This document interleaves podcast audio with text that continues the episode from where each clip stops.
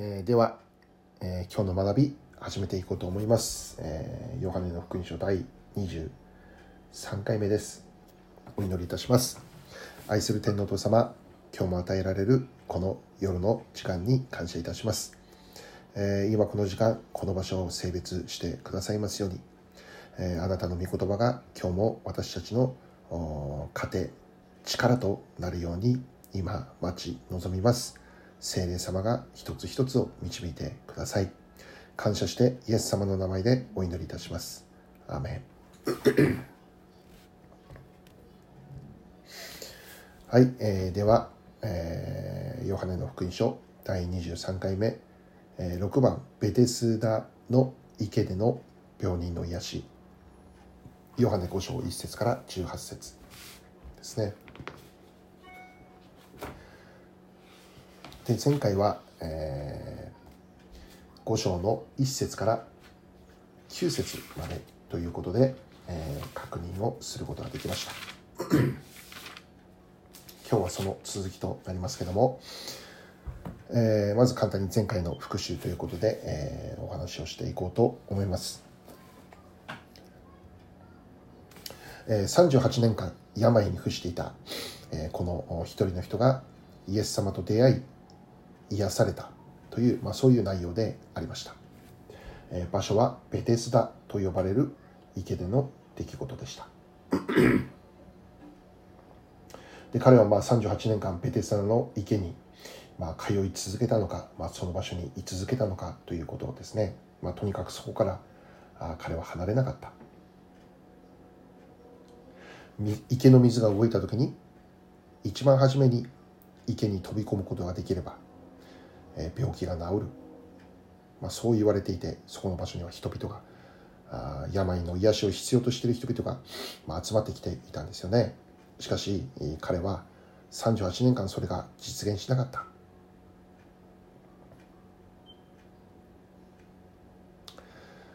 えー、そのような彼とイエス様が出会いイエス様が「良くなりたいですか?」と質問するときに、まあ、彼は「良くなりたいです」ではなくてえ、また私にはもうそれができませんという答えだったんですよね。良くなりたいのはもう山々なんですけどしかし良くなる可能性はもうない。もう半分諦めモードでしたね。でまあそういう彼に対してイエス様が起きて床を上げて歩きなさい。するとこの人は立ち上がって歩き始めた。ということです。希望の光を見ることのできなかった人生でした。もうこれ以上良くなる可能性はないと考えていた人生でした。しかしイエス様との出会いを通して新しい歩みが始まったんですよね。感謝のことは、えー、この人がそれでもベテスダの池に通い続けた。自分はもう無理だと諦めつつもそれでもこの池池の中から池のそばから離れなかった。私たちもイエス様から離れないことですね。イエス様のおられる場所に居続けることです。またもう一つ確認をしたことはイエス様とはいつも一人の人物に注目をされるということ。イエス様が注目されるそういう人物というのは特別に信仰が素晴らしいからとか良い行いのできる人であったからとか立派な働きをしていたからとか、まあ、そういうことではない。この癒された人はどちらかといえば、まあ、弱者と言える人だったのかもしれない。38年間この人ができたことは池の水水を見続けることだけであった。しかしそのような人物にイエス様の注目が当てられたんですね。で神様は私たちにも注目を当ててくださった。それによって現在私たちは救われた人として生きることができるようになった。何者でもない者が神様の憐れみで救われて神様の栄光のために生きることができる。新しい人生を歩み始めることになったということですね。えこの自分がどこから救われたのか。それを忘れることなくこれからも神様の憐れみによって生かされる。このことを願っているのです。じゃあ続けて今日は括弧2番ということです。御言葉は人を生かす、えー、まずはじめにヨハネの5章10節だけになります。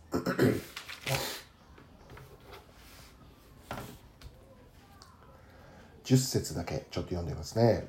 ヨハネの5章10節そこでユダヤ人たちはその癒された人に言った。今日は安息日だ。床を取り上げてはいけない。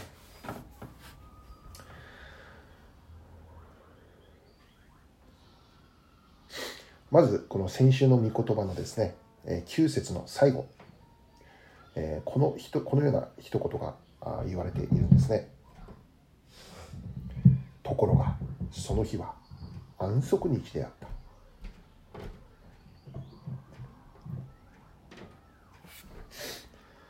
病に伏していたこの人物がイエス様と出会いました。で床を取り上げて新しく歩み始めることになりました。しかし一つ問題があってその日が安息日であった。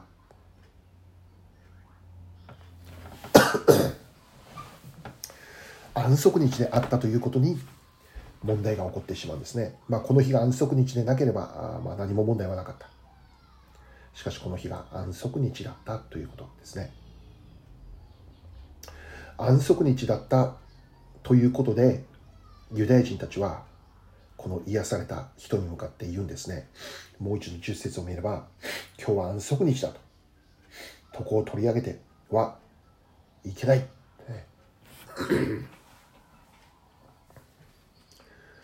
その日が安息日だからという理由で床を取り上げてはいけないって言ったんですね。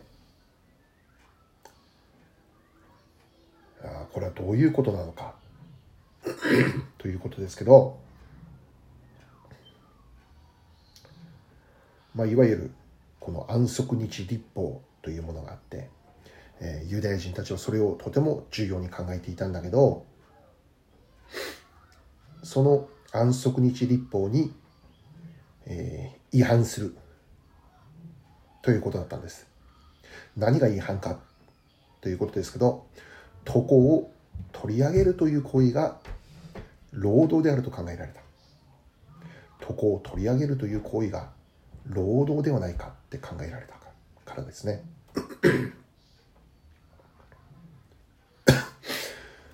まあ、安息日に関する立法によるならば安息日にはいかなる労働してはならないということだったんですね。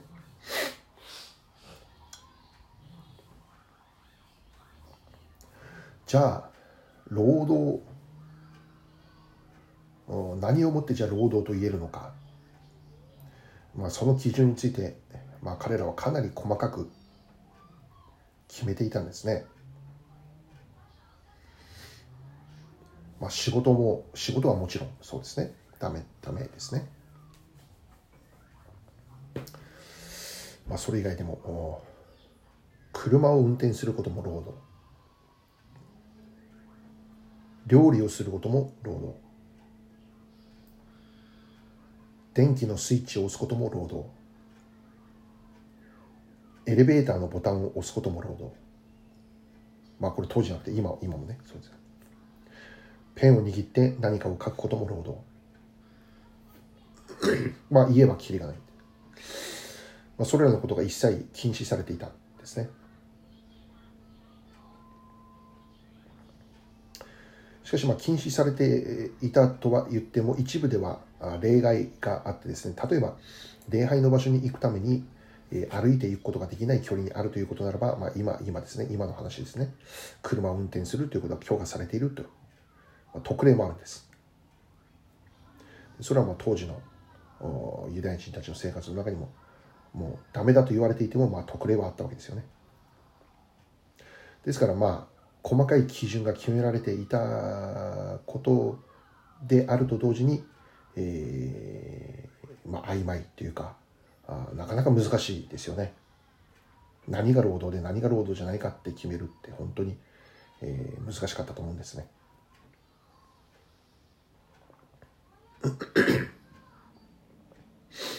でそういう中で、えー、今日のこの病に伏していたものがあ癒されて床を取り上げるという行為は、えー、当時のユダヤ人たちから見るならば労働だということになったんですね。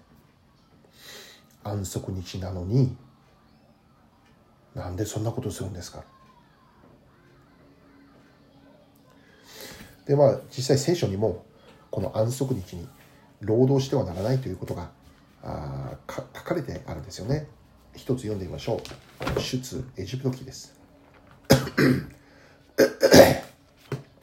出エジプト記。35章。2節。3節。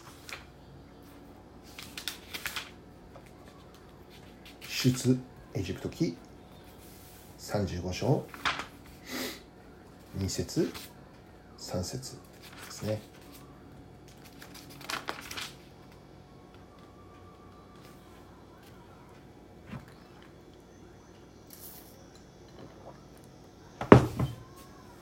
出エジプト記35章の2節と3節。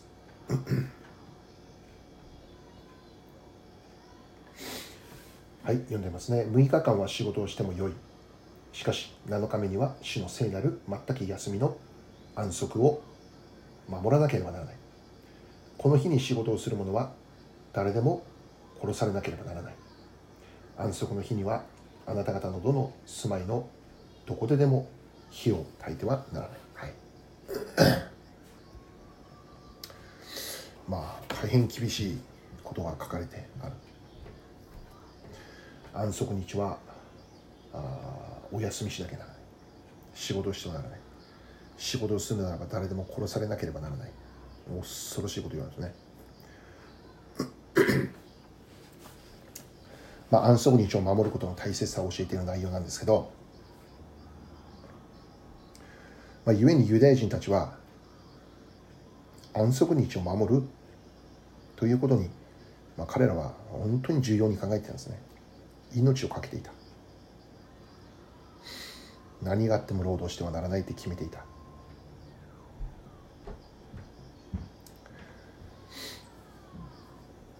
それではどういうことになるのでしょう？イエス様は神様の決められた立法にこの時違反をしたということになるのでしょうか？床を取り上げて歩きなさいって言われたのはイエス様です。しかしユダヤ人から見ればそれは労働であって安息日の立法に違反することになるだからこの時イエス様はもうこのユダヤ人から見るときに立法の違反者となってしまうんですね。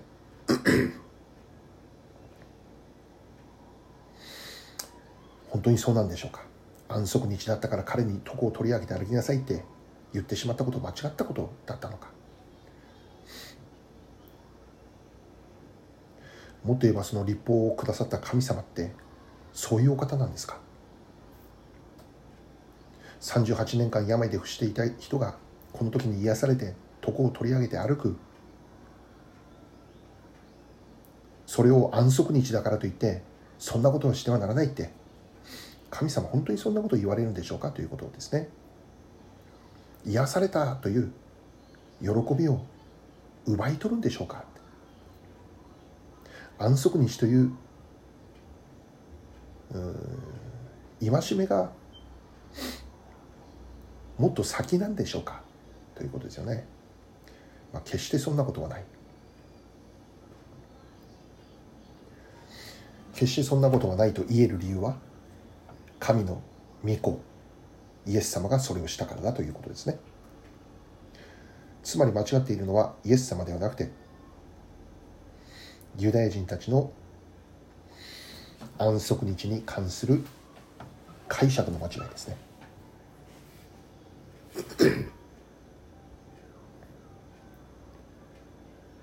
間違いなく神様は立法を与えられていた。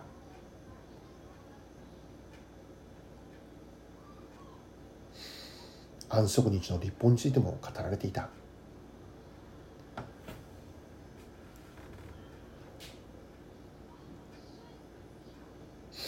でこの立法というのは、まあ、確かに戒めという面があるわけですね。しかし同時に立法って何かって愛なんですね。立法の本質とは何か。何のために神様立法を与えたのか。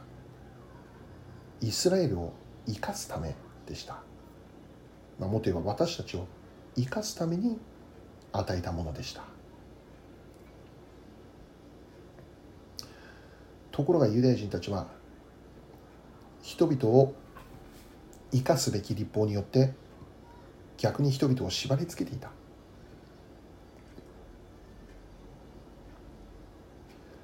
安息日だからという理由で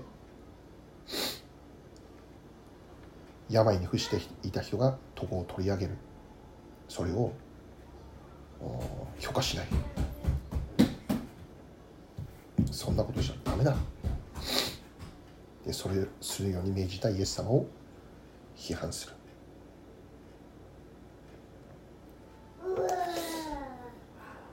ユダヤ人にとって立法が人々を生かすためのものではなくて縛りつけるためのものとなっていた。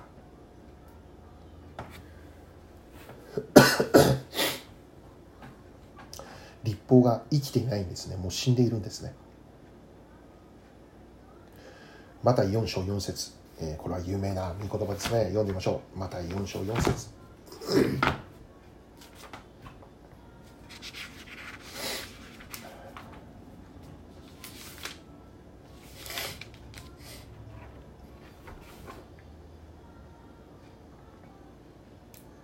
マタイの福音書4章4節。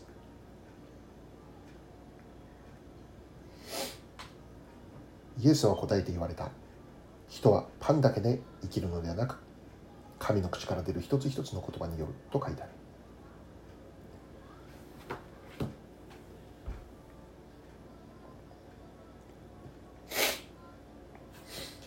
神の口から出る一つ一つの言葉によって生きる。だから御言葉は私たちを生かすんですね。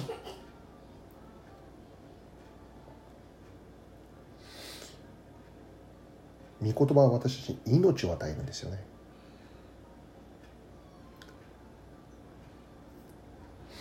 しかし当時ユダヤ人たちは御言葉を使って人々を苦しめていた。御言葉を用いて人々を生かすんじゃなくて人々から命を奪っていた。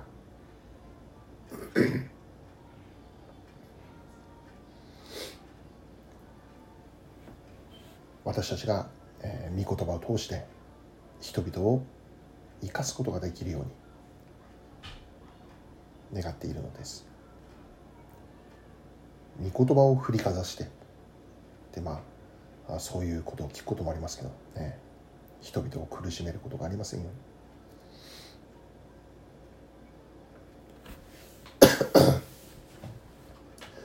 御言葉にこう書いてあるからといって、え何か裁きをするようなことがありませんよ。うに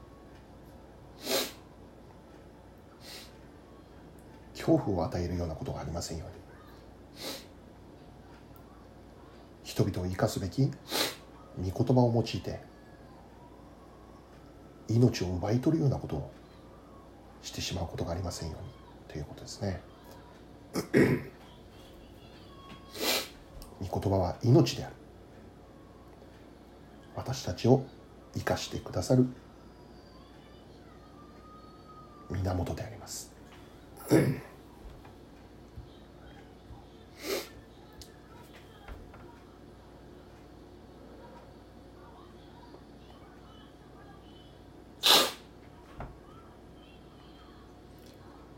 では続いて括弧3番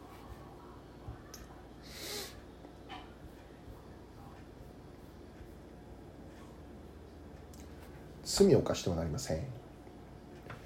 ヨハネの5章。11節から14節。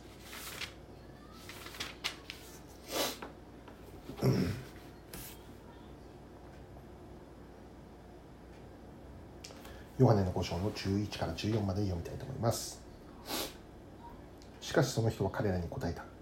私を直してくださった方が床を取り上げて歩けと言われたのです。彼らは尋ねた。取り上げて歩け。と言った人は誰だ？しかし癒された人はそれが誰であるか知らなかった。人が大勢そこにいる間にイエスは立ち去られたからである。その後イエスは宮の中で彼を見つけて言われた。見なさい。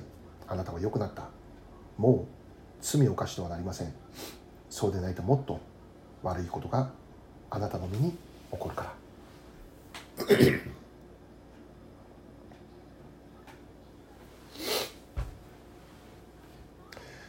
ユダヤ人から徳を取り上げてはならないと言われた時まあこの癒された人が11節でこういうわけですね。私を治してくださった方が徳を取り上げて歩けと言われたから私はそうしたんです。じゃあ12節を見ればじゃあそれを言った人は誰だって問いただすわけですね。で実は分からなかった、ね、イエス様であることを知らなかったっていうふうに13節書いてますね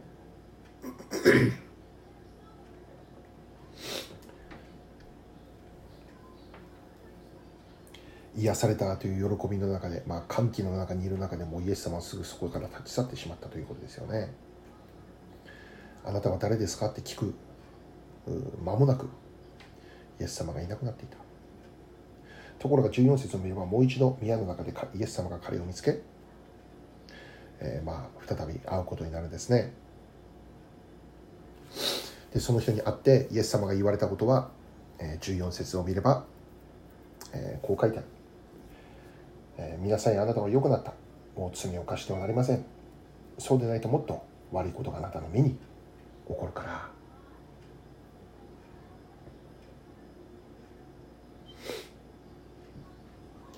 もう罪を犯してはならないよって言うんですそうでなかったらもっと悪いことがあなたの身に起こってしまうからまあここから分かる一つのことは罪が原因で私たちの身に悪いことが起こるということがあるということですよね。私たちの罪が原因で私たちの身に悪いことが起こってしまうことがある。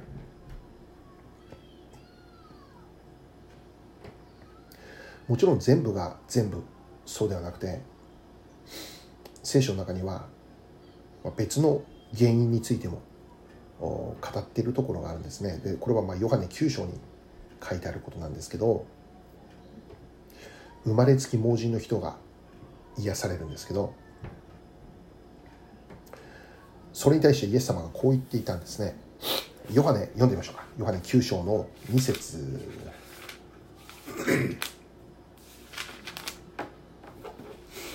ヨハネ9章。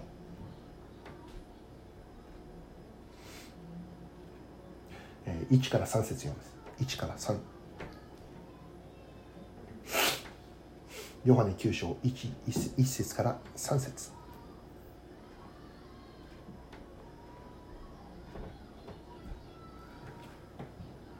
またイエスは道の途中で生まれつきの盲人を見られた。弟子たちは彼についてイエスに質問していった。先生彼が盲目に生まれついたのは誰が罪を犯したからですか？この人ですか？その両親ですか？イエスは答えられた。この人が罪を犯したのでもなく、両親でもありません。神の技がこの人に現れるためです。はい、まあ、弟子たちはこの時にもう、彼が生まれつき盲人であるということは、本人の罪か、もしくは両親の罪かってことで、まあ、因果応報ですよね。という考えでしたね。しかしまあイエス様はそうではないというんです神の栄光が現れるためだった彼が生まれつき盲人であったのには理由があってその理由は神の栄光が現れるためだった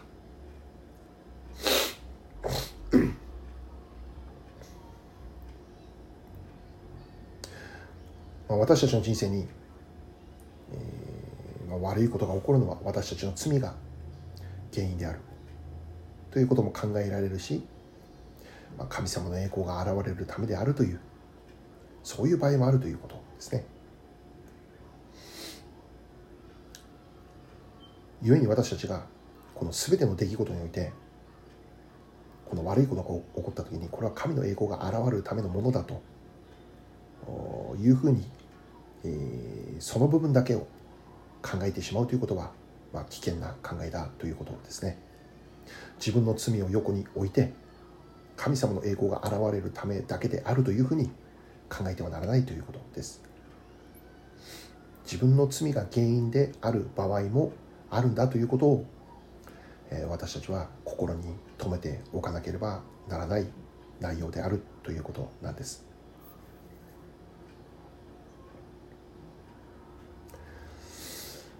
またもう一つここから分かることは、まあ、感謝のことなんですけど彼には、ま罪があったんですよね。それイエス様が見て分かっていたんですよね。だからといってイエス様は彼を癒さないという選択はされなかったんですね。罪のある彼に近づき彼を病から解放するための働きをされたんですよね。でこれはヨハネ4章に登場したサマリアの女性も同じです。いわば彼女もまあ罪人というものとして生きていたんですけどしかしイエス様はその一人の罪人を探してサマリアまで向かっていかれた。イエス様というお方は一匹のさまよっている羊を探されるお方です。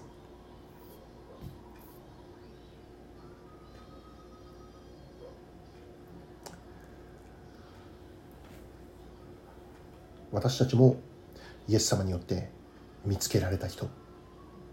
私たちも罪人でした。しかしイエス様は私たちを無視されませんでした。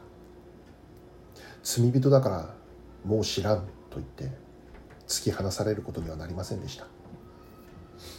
さまよっている一人の罪人に出会ってくださった。そしてこの病に伏していたこの人が新しい歩みを始めたように私たちにも新しい人生を与えてくれた。身を全てが新しくなったという人生が与えてくれ与えられた。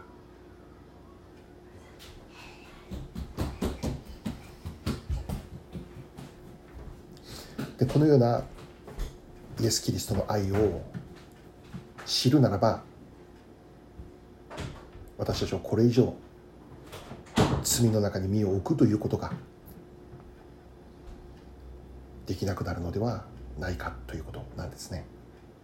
罪を犯さないぞって頑張るんじゃなくて本当にイエス・キリストの愛に触れる時に罪の中にいてはならないって考えるようになる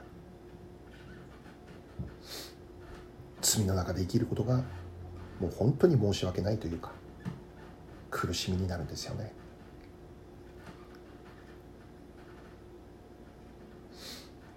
キリストの愛によって新しい人生を生きる私たちがこれからもそれにふさわしく生きていくことができるようにというそういう祈りが私たちには与えられるんですよね。イエス・キリストの愛を知った時、えー、そういう祈りが私たちには自然と与えられて行くということなのです。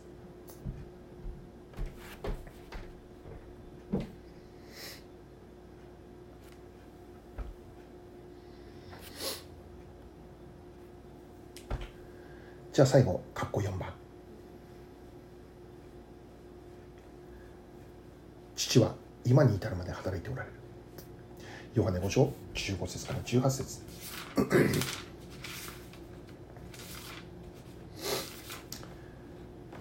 ヨハネ5章。15節から18節。その人は言ってユダヤ人たちに自分を治してくれた方はイエスだと告げた。このためユダヤ人たちはイエスを迫害した。イエスが安息日にこのようなことをしておられたからである。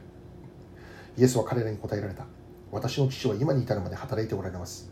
ですから私も働いているのです。このためユダヤ人たちはますますイエスを殺そうと、殺そうとするようになった。イエスが安息日を破っておられただけではなくてご自身を神と等しくし神を自分の父と呼んでおられたからである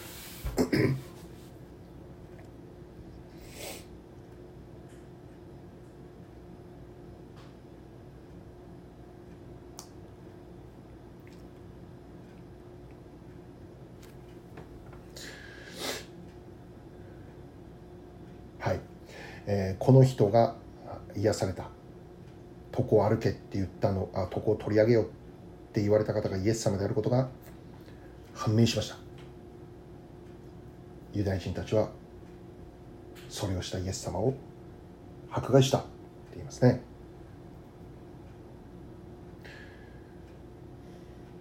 何も悪いことしないのにね。一人の男を癒しただけなのにね。それが安息日だからということだけで迫害されたんですね。安息日の立法を破ったからだって。実際は破っていないんだ。しかし当時のユダヤ人たちの考えからするならばイエス様は立法に違反したということでした。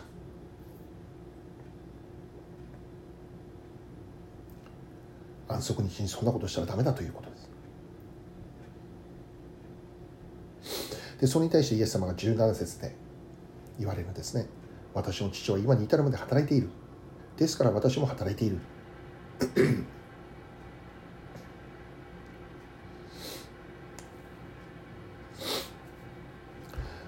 神の働きはいつでもどんな時でも常に行われていることを教えているんです。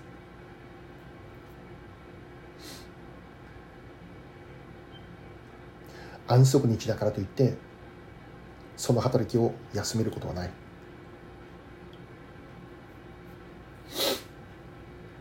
人々に休めと言ったのはなぜ休め休むこととして何を知れって言ったのかというと神様を覚えることですよね。神様を礼拝することですよね。だからポイントはそこにあるのにもかかわらず今彼らはもう本当に間違ったところのこの解釈をしていたということですよね。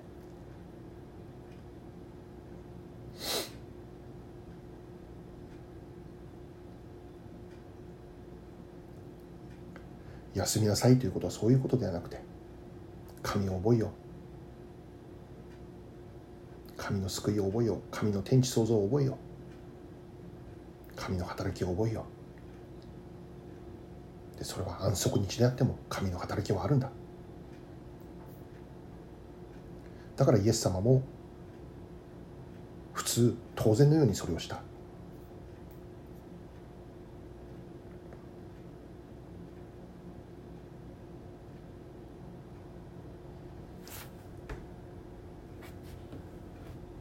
父なる神様は今この時代においても働いておられるんです。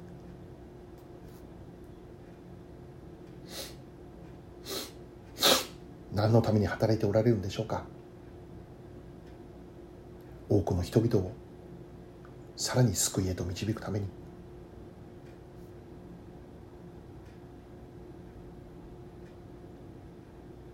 また私たち一人一人を助けるために守るために。どんな時でも父なる神様は休むことなくまどろむことなく眠ることなくそれを行っているというんです。詩篇の121編読みましょう。詩篇の121編1節から8節。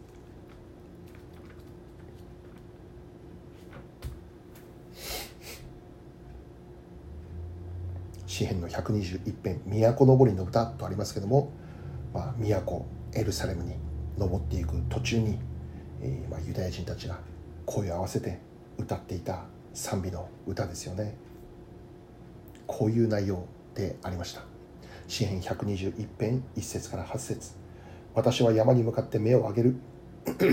私の助けはどこから来るのだろうか。私の助けは天地を作られた主から来る。主はあなたの足をよろけさせずあなたを守る方はまどろむこともない。見よイスラエルを守る方はまどろむこともなく眠ることもない。主はあなたを守る方主はあなたの右の手を覆う影。昼も日があなたを打つことがなく夜も月があなたを打つことはない。主はすべての災いからあなたを守りあなたの命を守られる。主はあなたを幾にも帰るにも今より常しえまでも守られる。アメン。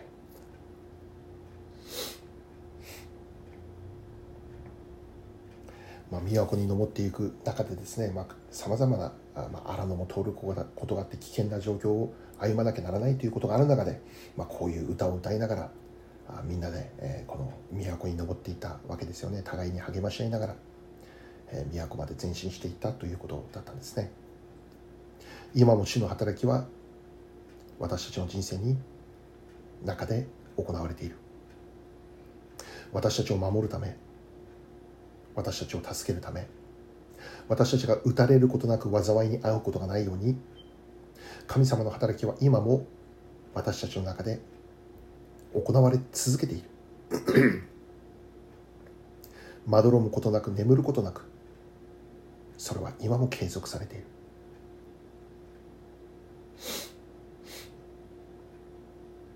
神様に囲まれている。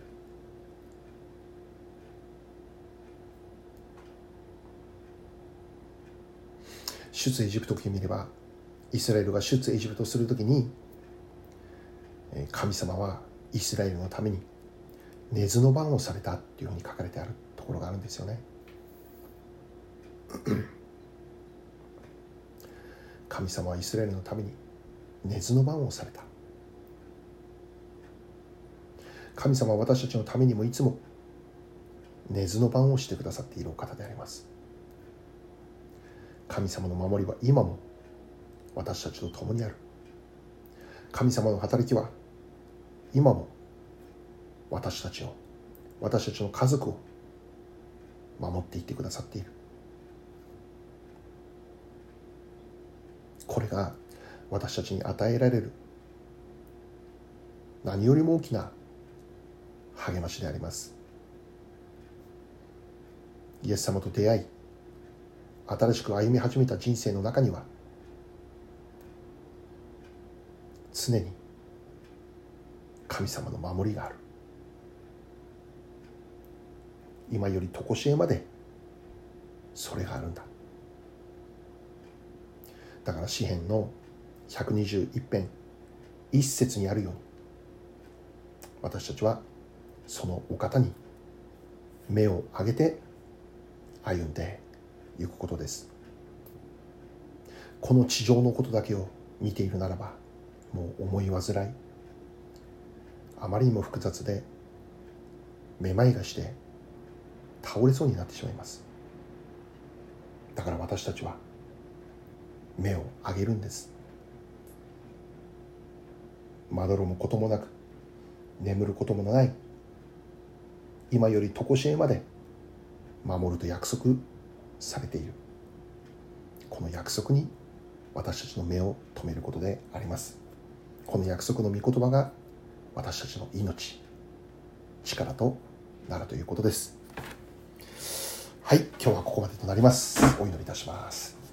愛する天の父の神様今日も与えてくださる祝福の御言葉に心から感謝いたします、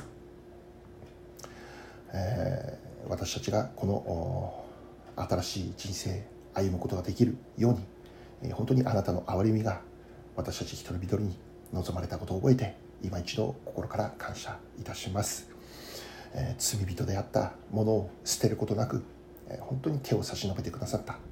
出会ってくださった。